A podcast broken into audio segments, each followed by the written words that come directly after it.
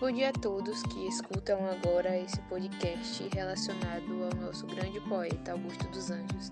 Os integrantes dos grupos que vos vão falar ao decorrer desse podcast será Laisa Cavalcante, Tailene Costa e Laís Mariani, solicitado então pelo professor Terneval Ferreira.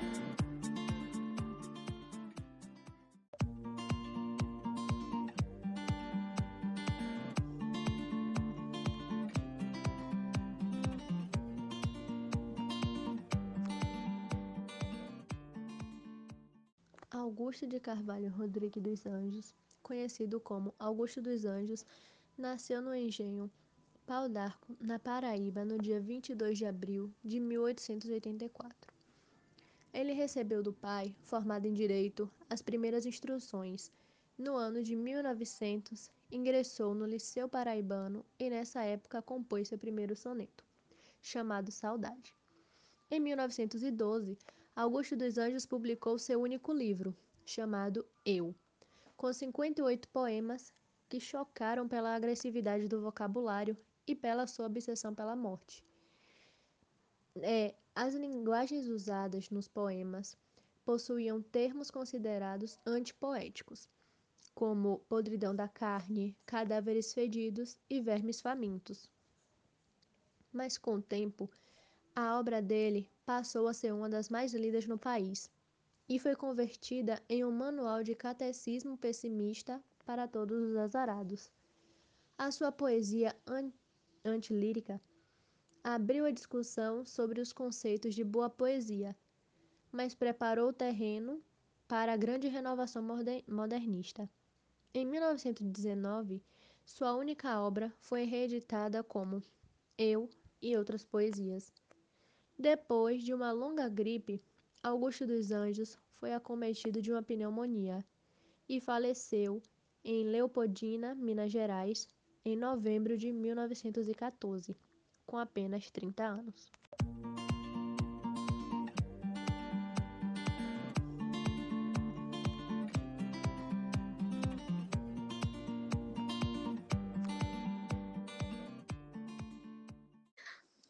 Poeta Augusto dos Anjos representa em sua poesia a síntese da herança cientificista da literatura do século XIX e a preparação para o espírito modernistas, que marcariam as primeiras décadas do século XX, colocado entre dois universos distintos, sob estabelecer comunicações inusitadas entre eles. A obra mais importante do autor foi o seu único livro, publicado em vida, denominada Eu, em 1912 onde nos versos pode-se perceber o exercício de uma poesia que dialogava de maneira bastante particular com as influências artísticas de seu tempo, uma poesia que não deixou nenhum herdeiro imediato.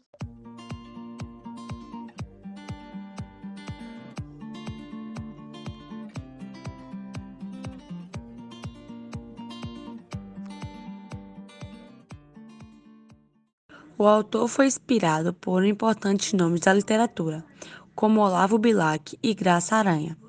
Apesar de ter convivido com o parnasianismo e o simbolismo, apresentou inovações na escrita, sendo difícil classificá-lo em apenas um movimento literário. O autor é classificado até como o poeta pré-modernista.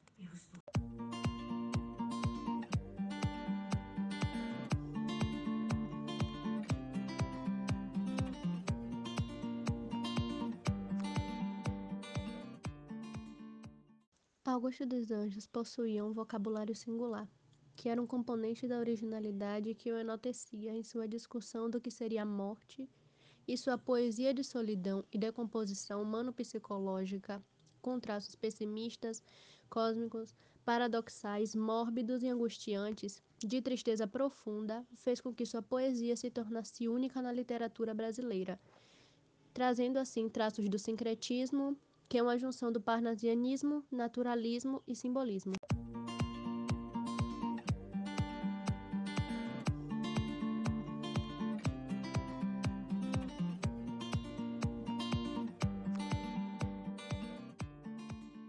Anjos. Augusto dos Anjos é provavelmente o mais original dos poetas brasileiros, embora tenha recebido algumas influências do simbolismo e do naturalismo movimentos poéticos em que voga na época.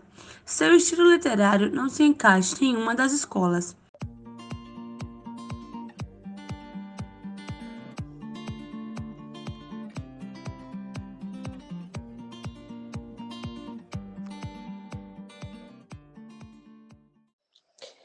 Os temas de seus textos eram sempre a reflexão sobre o ser humano, em geral, e o individualismo de seus eus poéticos, em particular, dando um enfoque de decrepitude da matéria do corpo, era uma constante, beirando a tanatofilia, atração pela morte, e o aspecto espiritual que o poeta sempre atinge por esse viés.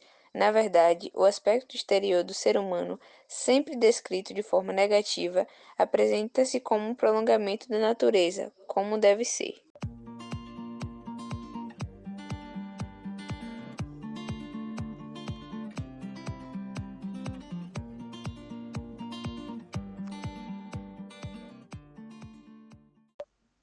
Uma questão a ser pontuada sobre a relação entre Augusto dos Anjos e a contemporaneidade é a importância da sua contribuição com seus poemas e com o seu tipo de linguagem, pois ele deu abertura para que outras pessoas pudessem escrever da mesma maneira, de forma que contribuiu tanto para o pré-modernismo que vem contribuindo até os dias de hoje, no século XXI em que esse texto ele é normalizado, ele pode ser escrito e pode ser visto em vários tipos de em vários tipos de arte, como em poemas, em filmes, em músicas.